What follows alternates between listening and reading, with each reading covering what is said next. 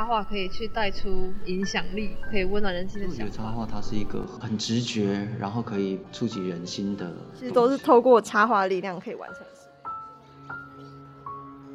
喜欢插画的你，一起来听台湾插画家聊插画吧！欢迎光临插画小铺。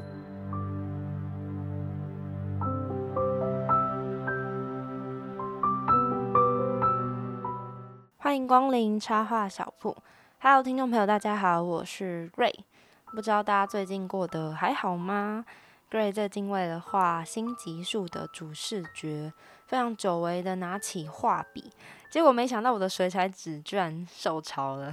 受潮就是嗯、放太久，然后可能因为环境湿气太重，所以它的那个画纸就湿掉，所以你的水彩上去的时候，它的效果就会蛮可怕，就是会晕开，然后呃不知道怎么形容啦，大家可以让水彩纸受潮看看，没有啦，开玩笑的，反正就是有点难过，所以就拿了另一张比较新的画纸重画。结果没想到呢，原本受潮的那张干了之后，效果意外的很好诶，觉得人生中总是会发生一些意料之外的小确幸。那我们第五集呢，要带来的新消息是宝藏岩的拉丁美洲街头艺术交流计划，听起来很酷吧？顾名思义，就是有拉丁美洲参与的一个艺术计划。那熟悉宝藏岩的听众朋友可能会知道，在宝藏岩里面呢，有很多的墙上是有艺术家的涂鸦的，甚至很有趣哦，还有一座壁球场。那个壁球场里面有满满的涂鸦客作品，就很像那种公开画廊的感觉，而且还会更新哦，就可能过一段时间就会有新加入的不同的作品。那这个拉丁美洲的艺术交流计划呢，就是基于这个涂鸦的背景。他们希望透过和拉丁美洲的艺术交流来打破现在实体访问交流的难度。就大家知道疫情嘛，我们就也很难有一些实体的拜访或者是交流。这个计划呢，也是延续了二零二零年和竹围工作室合作的《想象中的国度：台湾与拉丁美洲的交往》，反正就是之前的一个计划啦。那再加上宝藏岩独特的街头艺术特色，就变成了这次的这个拉丁美洲街头艺术交流计划。用讲的，不知道听众朋友能不能想象那些涂鸦呢？这个计划还邀请了台湾的艺术家 Candy Bird 以及张硕一，那当然还有属于拉丁文化的智利艺术家卡莲娜，还有阿尔梅。那这几位艺术家呢，就一起共同来虚拟驻村，总共是半年的时间。他们都是街头艺术的创作者，所以就是希望可以擦出一些嗯艺术交流跟街头艺术的火花。那除此之外呢，有淡江大学拉丁美洲研究学者陈小雀，以及另外一位是独立策展人高森信男，一起加入这个计划的合作。那也是透过观察这个拉丁跟台湾两地的街头艺术发展，包括一些历史啊、文化还有政治的面向等等，让艺术家可以结合一些虚拟跟实体的形式来一起创作新的火花。听起来蛮厉害的，Gray 自己也蛮想去看看的。不过因为我本人是在台中啦，就离宝藏园有一点太远了，所以如果我们没有办法到现场怎么办呢？他们也推出了艺术家的线上对谈哦。那当然还有一些社群媒体还有记录网站的互动平台。所以听众朋友如果有兴趣的话，都可以去追踪宝藏岩艺术村的官网，还有他们的 Instagram，就可以有一些最新的消息。那还有一些线上对谈的时间跟方式。不过要记得呢，我们这个拉丁美洲的展览计划是从八月十五号，也就是今天开始，一直到十一月三十号，所以超过十一月三十号展览就结束了，大家要谨记时间，把握时间参访，有空就去看看令人惊艳的涂鸦艺术。跟大家分享，就是 Gray 第一次去宝藏岩的时候，就被那里的气氛吸引，就是一个很与世隔绝、独立的地方，一个小村落，然后也是一个。非常适合自己一个人逛展览、逛涂鸦，然后沉浸在那个艺术氛围里的地方，非常推荐大家啦。那新消息分享到这边，要来欢迎本集的驻店艺术家了。驻店艺术家小档案。森洛黎，本名苏洛宁，全职插画家，插画作品以简约的线条和色块呈现。主题多取材于森林中的动物、植物、画风清新，充满亲切的气息。除了自己的创作之外，接案类型多元，包含南一翰林书局、各类市集视觉设计等。右手拿着画笔，左手摘下一片叶子，画下一片森林，在夜空点上几颗闪亮的星星，还有几只飞鸟，沿着山和小河缓缓飞进你的心里。又来到了本周驻店插画家的这个单元。那我们本周呢，也是邀请到了插画家来到我们的节目现场。那刚刚大家有听到小介绍了，那 Gray 自己是非常喜欢他作品独有的清新感。那首先，我们当然先请森洛里跟大家打声招呼。嗨，大家好，我是森洛里。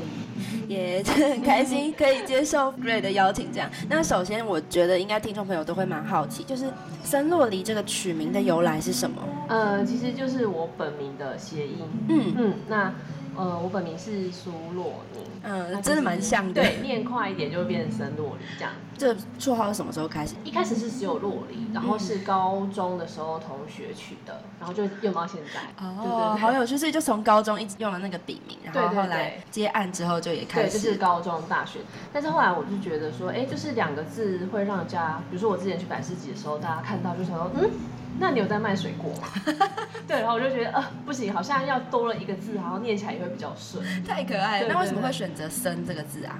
呃，主要是因为我蛮喜欢森林的，然后刚好苏跟森也有一点点的蛮像蛮像的，对，所以后来才就变得有森。嗯嗯嗯嗯。那再来想要问，就是大概是什么时候决定要成为插画家的呢？嗯，其实我以前就是一直都是念本科系，从高职到大学都是设计相关。嗯嗯嗯。那因为以前都是有在画图嘛，那并没有。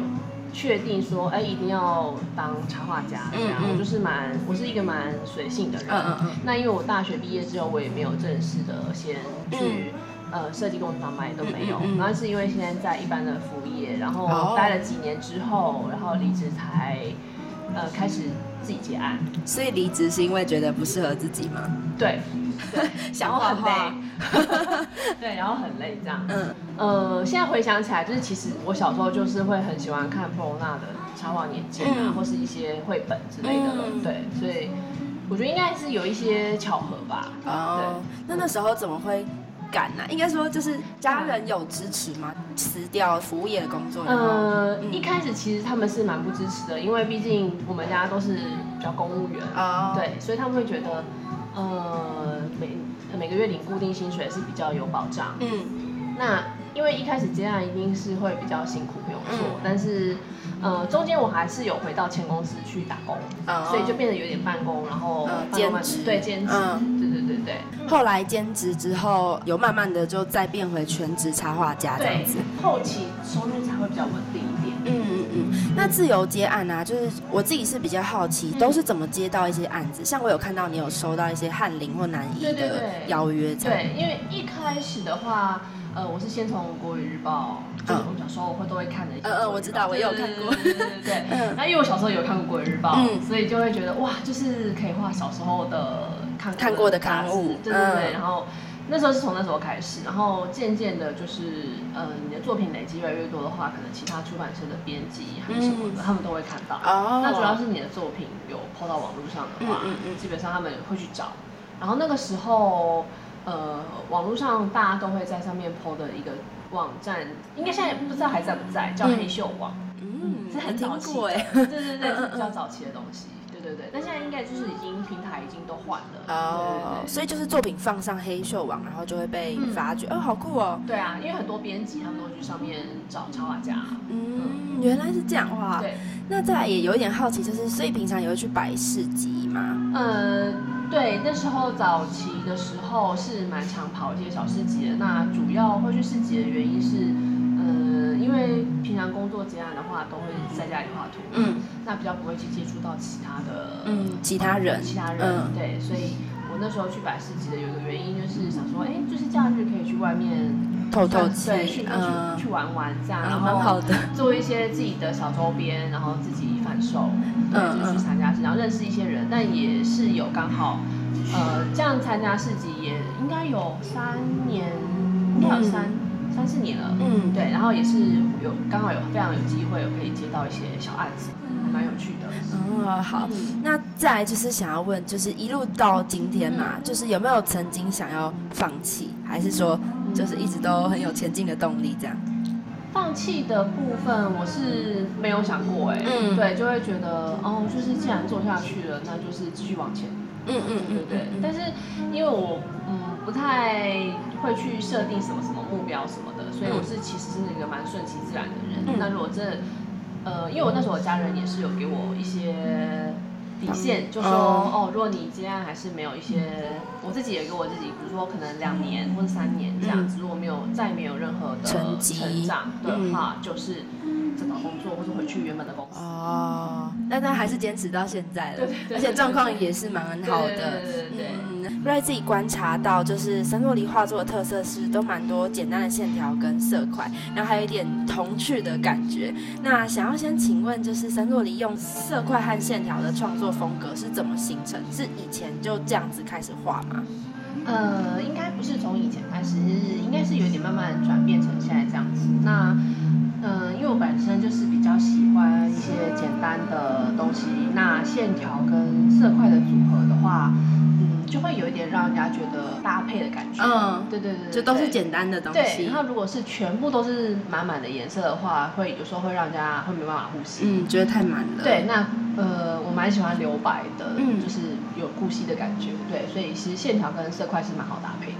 那我其实也有一个很想问的问题，嗯就是我觉得你的绘画方式让我一直觉得很像印章的感觉，嗯是所以森洛里是用是手绘吗？还是其实你有刻章？没没有，我是有认识刻章的朋友，但是我没有，不是都没有用过印章，嗯对，但是呃是手绘，但是是用电电脑画画出来的，哦所以是电绘，但是是手绘的质感。嗯，就是笔刷是手绘的笔刷，对，所以它其实呃用起来有些笔刷用起来会很像盖章的感觉，嗯对，但是我就是有点故意想有点营造，就是对，就是有点像盖章的感觉，嗯对对对，但是我会再加一些材质，或者是加一些笔触，对，嗯让它就是画面会层次会丰富一点。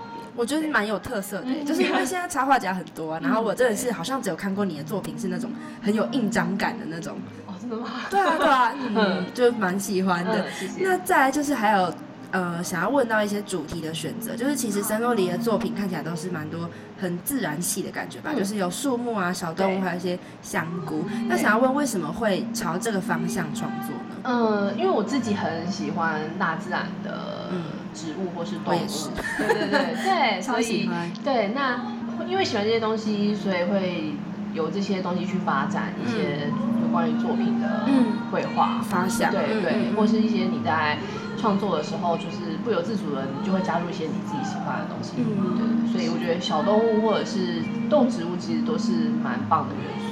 所以平常会去去森林玩，森林讲讲怪了。对，会去爬山。呃，对啦，爬山可能有一些想要画的主题都是在爬山的过程中会想到的会，吗？其实也会。有去爬过什么山啊？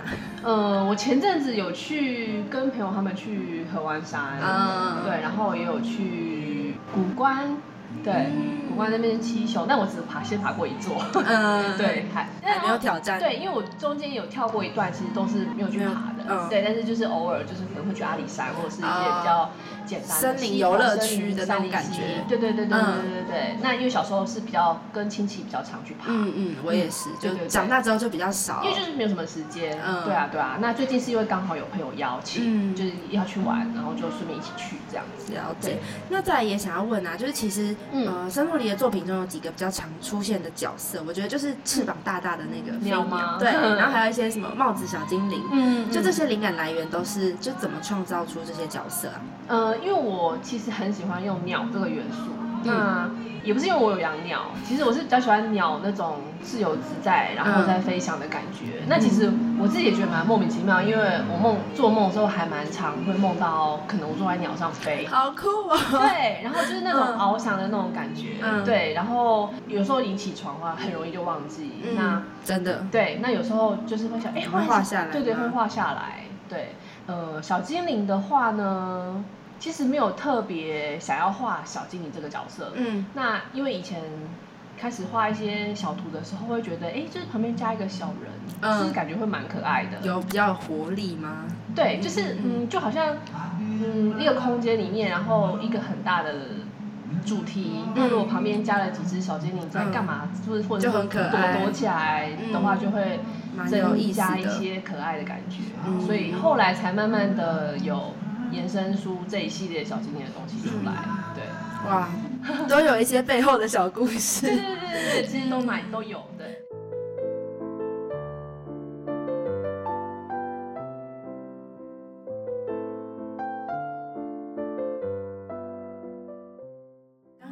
聊了几个就是森洛里的作品里面的角色，还有一个是都会有一个头发往后飞的一个小女孩。对我有点好奇，这是你自己吗？还是说她是？对，有一点呢。我觉得后来画到后来发现，哎，我好像嗯无意识之间就会在画自己，因为我以前是长头发。嗯，对对对对对，就是会想要画自己，然后有一点那种。比如说在飞的感觉 没有啦，可能眼因为有很多东西，我的画里面都会眼睛是闭起来的，嗯，就会有点眼睛闭起来，然后好像在想一些。创作的一些小空间的感觉，就是投射自己的创作的时候的状态的感觉。哦，好酷哦！哎，我还没有想过眼睛闭着是这样子的想法。哎，对，因为还蛮多人喜欢问我说，为什么你每次画女生眼睛都闭着？对对对。哦，好。那其实除了角色之外啊，就是 Gray 自己也有蛮喜欢一些森洛里的作品。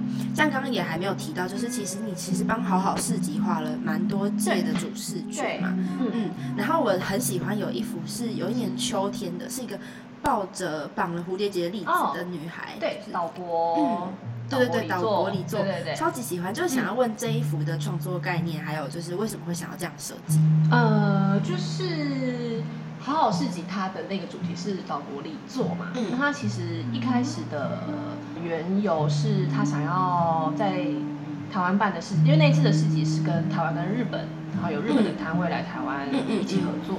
那那时候主办人的想法是希望可以，就是有送礼的感觉。嗯，对。那呃，其实那一幅是秋天，那它那是第二届。那岛国里说有第一届哦，还有第一届。的时候是春天，嗯，我不知道有没有印象哈，也是有一幅图，然后是直的，然后是绿色的草原，嗯，然后是也是一个小女生拿着一束花，然后在草原里面，嗯，对，那个是第一届，然后我让它延伸到，因为那时候是春天还是夏天，我有点忘记了，嗯，然后秋天办的那个市集就是也是一个女孩子，然后她从草原走到了森林，嗯，然后森林的话，秋天比较象征的。植物就是像像石，对，然后他等于是说，他是要抱着像石，也是再去送给另外一个人，对，好可爱。就是他是顺序的，像春天就是抱着花嘛，然后他去送给他的，比如说他呃朋友或是喜欢的人，嗯。那秋天的话就变成是抱着香，所以是有一个连续性的对，其实是有连续性，好有巧思。哦。对，哦，所以为什么那时候会接到好好市集的邀约吗？对，呃，我一开始最一开始摆的市集其实就是好好市集，对对对。那那时候因为比较后来比较常去好好市集之后，那他们的主办因为也蛮喜欢我的作品，所以就问我要不要帮他们画看看。嗯，然后那时候就。画了几次之后，就开始一直到现在。嗯，对对对其实我觉得就是也是一个契机。嗯，对。那你去参加市集的时候，你面对了很多人，那其实会有偶尔会有一些意外的收获。嗯，对对对。我那时候看神鹿里的作品，就一直有一种莫名的眼熟感。后来就发现，哦，原来就是好好市集的主视觉。嗯。好，那到这边呢，想要请就是神鹿里分享一个自己想要和听众朋友分享的作品。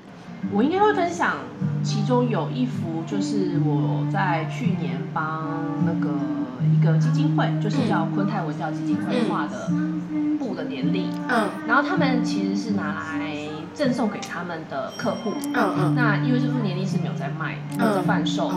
那这个年历的话，我觉得意义还蛮不错的，因为我去年就画过，但是去年是画另外一个主题，然后是红。呃，红包，那对，那今年的话就变成是年历，嗯，就是每年他都会，呃，到年底的时候，就是会帮偏乡的儿童，然后募集就是圣诞礼物，就是，比如说，哎，大家想要赞助这些偏乡小儿童的儿童的那个礼物的话呢，就是可以赞助金额什么之类的。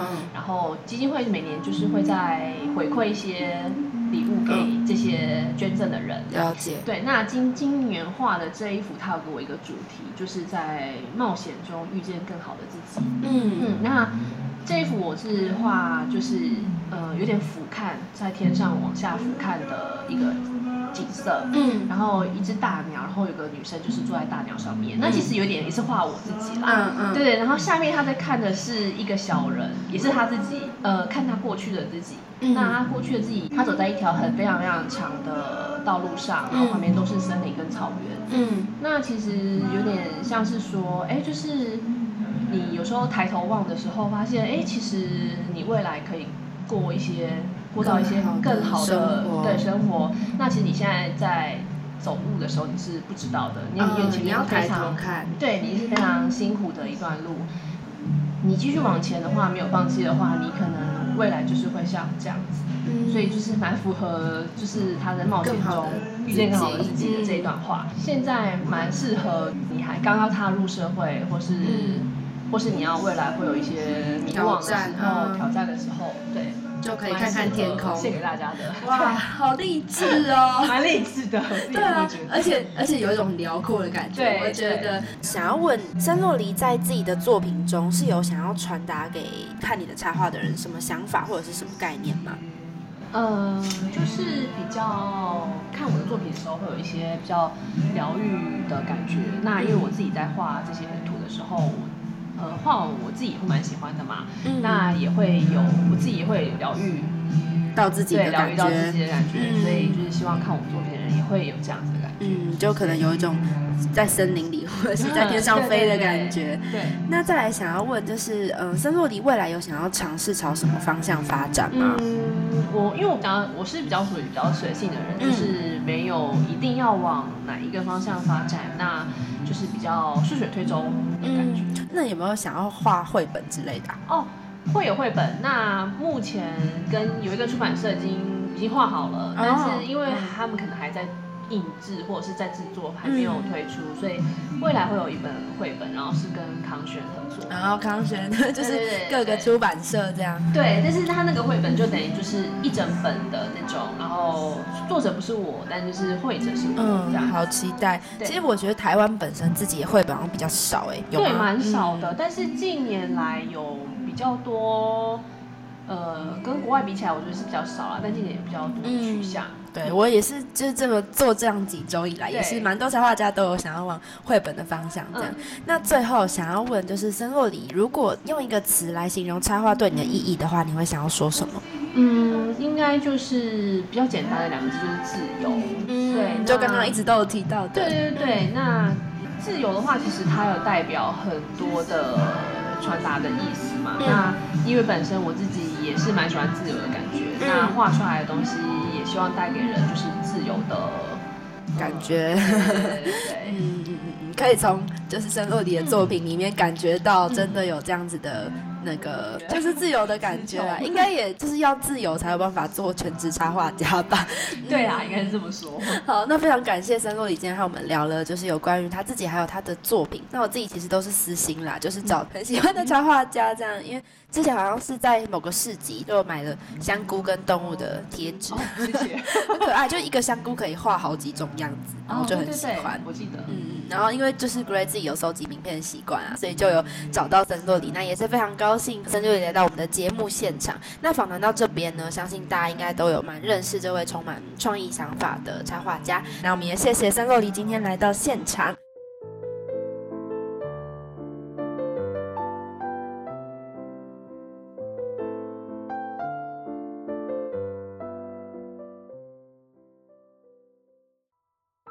在森洛里非常精彩的访谈听完之后，今天同样藏书柜子的单元要跟大家介绍一本绘本。Gray 觉得是比较有点难过的一本绘本，但是它很有深意，是独自去旅行。封面的话可以看到兔子跟浣熊两个人在树旁边拥抱，那是油画厚叠的感觉，整体呈现一种很平静、很珍惜的气氛。封面有两行字：如果有一天你的朋友要离开了，不管他要去到多远，给他一个拥抱，好好的说再见，祝福他，然后想想你们一起做过的事。独自去旅行的故事是在说，兔子要去旅行了。他告诉浣熊，这是一个人的旅行，浣熊不能一起走，鸭子、大象、老鼠也都不能去。浣熊想要陪兔子走过那条又宽又深的大河，可是兔子说：“你可以陪我到河边。”在河边，他们拥抱，然后告别了。兔子告诉浣熊说。如果想，我可以和鸭子、大象、老鼠聊聊自己的故事。浣熊坐在河边的石头上，他哭了好久。可是他告诉自己，要像以前一样，和兔子说的一样，要勇敢的像一只浣熊，这样就够了。他告诉自己。然后他找到了大象、鸭子跟老鼠，他拥抱他们。整个夜晚，他们演奏音乐，他们跳舞。然后他们静静的睡了。他们讨论着，兔子能不能听到他们的演奏呢？那以后是不是要多多演奏呢？以上是独自去旅行的故事内容。嗯，文字非常的打动人心的感觉，非常简短，但是也非常有力量。每一只小动物对自己说的话。或者是安静的心理调试，都是他们对兔子的爱还有尊重。那这本书特殊的插画风格也让故事更有厚度，是比较油画的感觉，很浓烈，色彩很厚重，但是是明亮的。Gray 觉得他把动物们画的很有灵性，就你不会觉得是啊好温馨好可爱，而是嗯他们的眼睛让你看着有一种闪闪发光，然后。内心非常的成熟又勇敢的感觉，眼睛也是他们表达情绪的媒介。那兔子很可爱的是，它的耳朵有两个耳朵套，非常鲜明的印象是红黄条纹相间的耳朵套。Gray 觉得油画好像也蛮适合来画动物的毛，像兔子、浣熊、鸭子、老鼠还有大象，他们都有用那个。笔触去感觉出一种温柔又舒服的感觉，可是色调却整体来说有一点忧郁，毕竟是一个要离开的故事。插画也非常有巧思的，用两个整整满满的版面画了那条又宽又深的河。在 Gray 看来，那一幅插画也是非常适合用油画来呈现，就是。嗯，你可以懂浣熊说那条河又宽又深，然后还有浣熊对于对其他动物说，兔子就搭上船然后走了的那种感觉，就一个文字都不需要就可以直接用那两幅插图来呈现，非常清澈的河水，然后流向未知的远方。Gray 自己也很喜欢一起合奏音乐的那张插图，在夜晚的星空下，它们是有金黄色的勾边，是每一只小动物的背影。叶子也有黄色的反光，石头、船沿都有月亮反射出来的光芒，就像看着图片也可以听到他们一起演奏的音乐一样。Gray 在看这本绘本的时候，其实已经不小了，那时候应该有小学三四年级了吧。有点忘记是看了第二次才懂，还是很快就想通了。因为一开始其实蛮不明白的，为什么兔子只是去旅行，晚上要哭得那么伤心呢？就好像兔子不回来了一样。结果往后看啊，原来兔子是真的不会回来了。可是为什么兔子要去自杀呢？那浣熊为什么不阻止他呢？后来 Gray 才懂，其实兔子不是去自杀。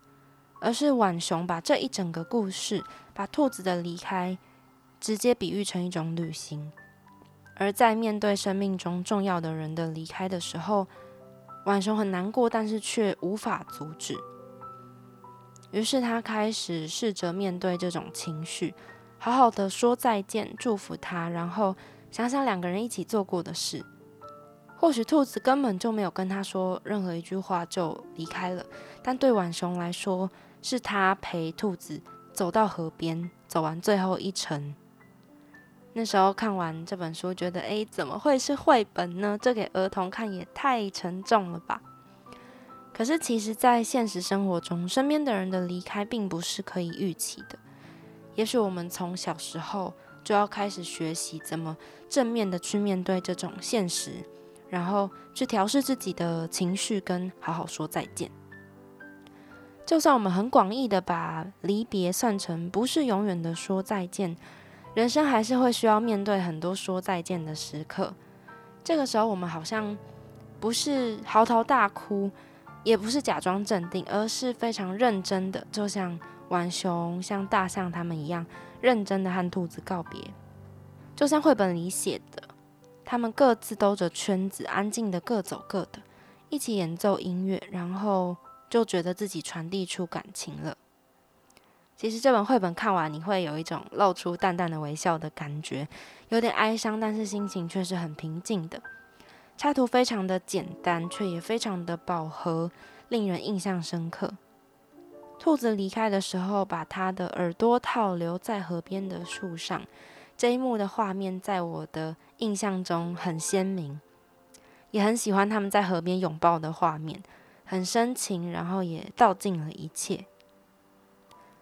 整本书的最后呢，我们又看了一次那条又宽又广的河，但它的光线不一样。前面的第一次是比较蓝，后面那一次有点像黄昏的感觉。你就会想着，兔子的动物朋友们是不是有好好平复心情了？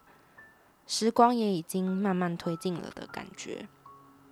还有一个画面我很喜欢的是深蓝色的，像是未知世界的页面。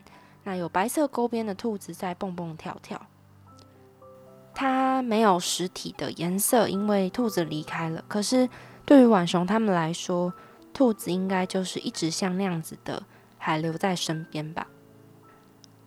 这本独自去旅行，推荐给听众朋友，希望我们都能学会如何好好的和身边的人道别。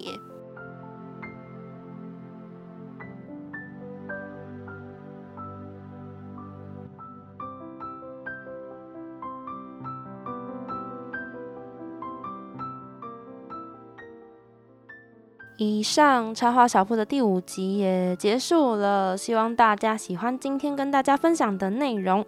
那假日有空呢，可以到宝藏岩走走，感受一下拉丁文化的街头艺术。今天也很荣幸的邀请到森洛黎和大家分享插画路上的心路历程。